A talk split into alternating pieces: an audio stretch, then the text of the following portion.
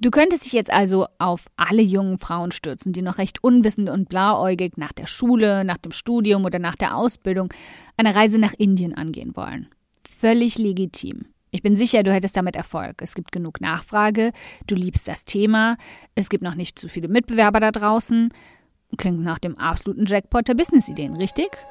Hm, nicht für mich. Willkommen beim um 180 Grad Audioblog, in dem wir gemeinsam den Weg ebnen zu mehr Erfolg, mehr Geld auf dem Konto und mehr Spaß in deinem Business. Denn genau damit wirst du dann Großartiges in der Welt verändern. Mein Name ist Karina und ich teile wöchentlich hier alles mit dir, was in meinen Unternehmen funktioniert und was nicht. Wir packen meine Strategien und Tricks aus acht Jahren Selbstständigkeit an wie du dein Business nachhaltig und stetig wachsen lassen kannst, dein Mindset auf Erfolg und Optimismus einstellst und damit dein Gehalt und dein Vermögen auf ein Level bringst, von dem du bisher nur geträumt hast. Damit du dann damit nicht nur dein Leben veränderst, sondern auch das vieler anderer Menschen. Also, lass uns loslegen.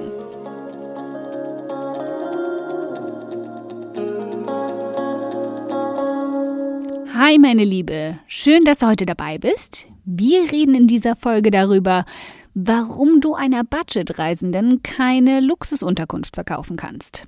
Ganz egal, wie verlockend du es auch kommunizierst. Im April fand mein Workshop zur Ideenvalidierung für die fleißigen Bienchen in meinem Intensivkurs der Femininjas Akademie statt.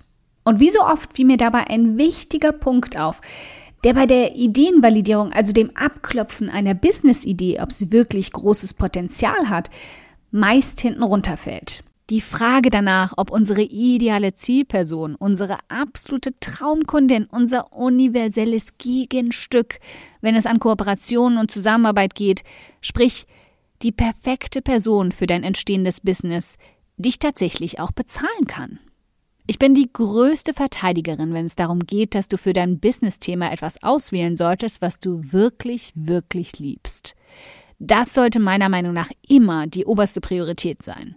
Warum muss ich dir wahrscheinlich nicht groß erklären? Die Wahrscheinlichkeit, dass du nach zwei Wochen oder zwei Monaten schon den Spaß daran verlierst, wird damit enorm gering. Außerdem bringt es einen tollen Beieffekt.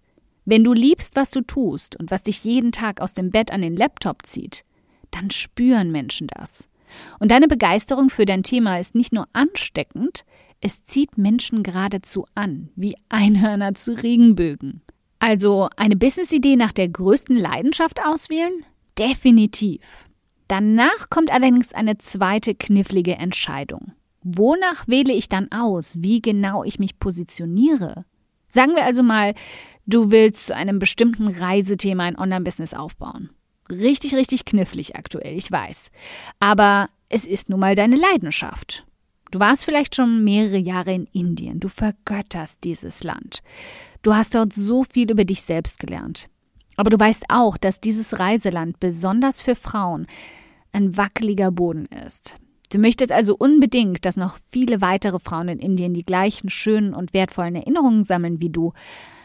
Aber du möchtest, dass sie das in einer sicheren Art und Weise tun. Das ist es, wofür du brennst. Frauen eine Reise nach Indien möglich zu machen, mit deiner Hilfe und Anleitung, die danach verändert zurückkommen. Und heil und unversehrt. Du könntest dich jetzt also auf alle jungen Frauen stürzen, die noch recht unwissend und blauäugig nach der Schule, nach dem Studium oder nach der Ausbildung eine Reise nach Indien angehen wollen. Völlig legitim. Ich bin sicher, du hättest damit Erfolg. Es gibt genug Nachfrage, du liebst das Thema, es gibt noch nicht zu viele Mitbewerber da draußen Klingt nach dem absoluten Jackpot der Businessideen, richtig? Hm, nicht für mich. Das ist der Punkt, an dem ich bei meinen Femininjas immer mit dem ungeliebten ähm, aber und dem hochgehaltenen Zeigefinger reinspringe. Und ich vermute, sie halten dabei schon immer die Luft an, weil sie wissen, nun kommt etwas, das ihnen kurz ein wenig den Wind aus den Segeln nehmen wird, aber bei dem sie hinterher auch dankbar dafür sind, dass sich sie nicht einfach in den Sturm am Horizont absegeln lassen. Lass uns also hier zum Kern kommen und mit diesem Business-Konzept mal ein bis zwei Jahre in die Zukunft segeln. Du hast Hunderte, vielleicht sogar Tausende dieser jungen Frauen angezogen. Du bist den Schritt der ersten Monetarisierung gegangen, hast E-Books und Taschenbücher veröffentlicht und vielleicht auch bezahlte Webinare gehalten. Aber an diesem Punkt bleibst du hängen. Affiliate Marketing bringt dir ein paar hundert Euro und ab und an verkaufst du ein einzelnes Coaching, das eine deiner Schützlinge sich von ihren besorgten Eltern hat schenken lassen. Aber deine Kassen bringt das nicht zum Klingeln. Woran liegt das also? Hast du die falsche Nische ausgewählt? Absolut nicht. Hast du doch die falsche Leidenschaft gewählt? Nicht unbedingt. Hast du die falschen Angebote erschaffen? Definitiv auch nicht. Du hast anfangs nicht den Mut gehabt, dich zu fragen, ob deine ideale Zielperson dich überhaupt bezahlen kann. Du bist davor zurückgescheut, etwas sehr Wichtiges zu tun, nämlich in ihr Portemonnaie zu schauen. Eine junge Reisende gibt ihr Geld nicht für deine Angebote aus. Sie spart sich das wenige Geld, das sie durch Nebenjobs neben der Schule oder neben dem Studium verdient hat, für ihre große Reise. Und weißt du, wofür sie es definitiv nicht ausgeben wird? Für intensive 1 zu 1 Begleitung durch dich.